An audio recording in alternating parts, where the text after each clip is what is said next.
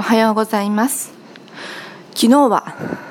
東日本大震災から10年の3月11日でした。私が仕事していた時間に、まあ、黙祷を促すようなサイレンはちょっと聞こえてこなかったんですけれどもその地震が起きた時間頃に心を静かにしました。10年前私は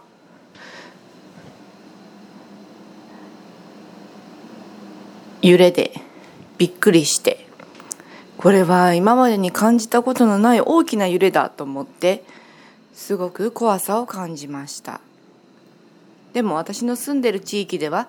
何かが壊れるとか誰かが怪我するというほどの大きさはなかったですねなのであんだけ大きな津波ですとかたくさんの人たちが犠牲になったような地域では本当に大きな揺れだったと思います。身近にいる人や家族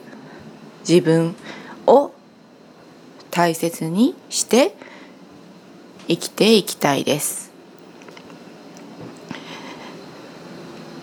またね。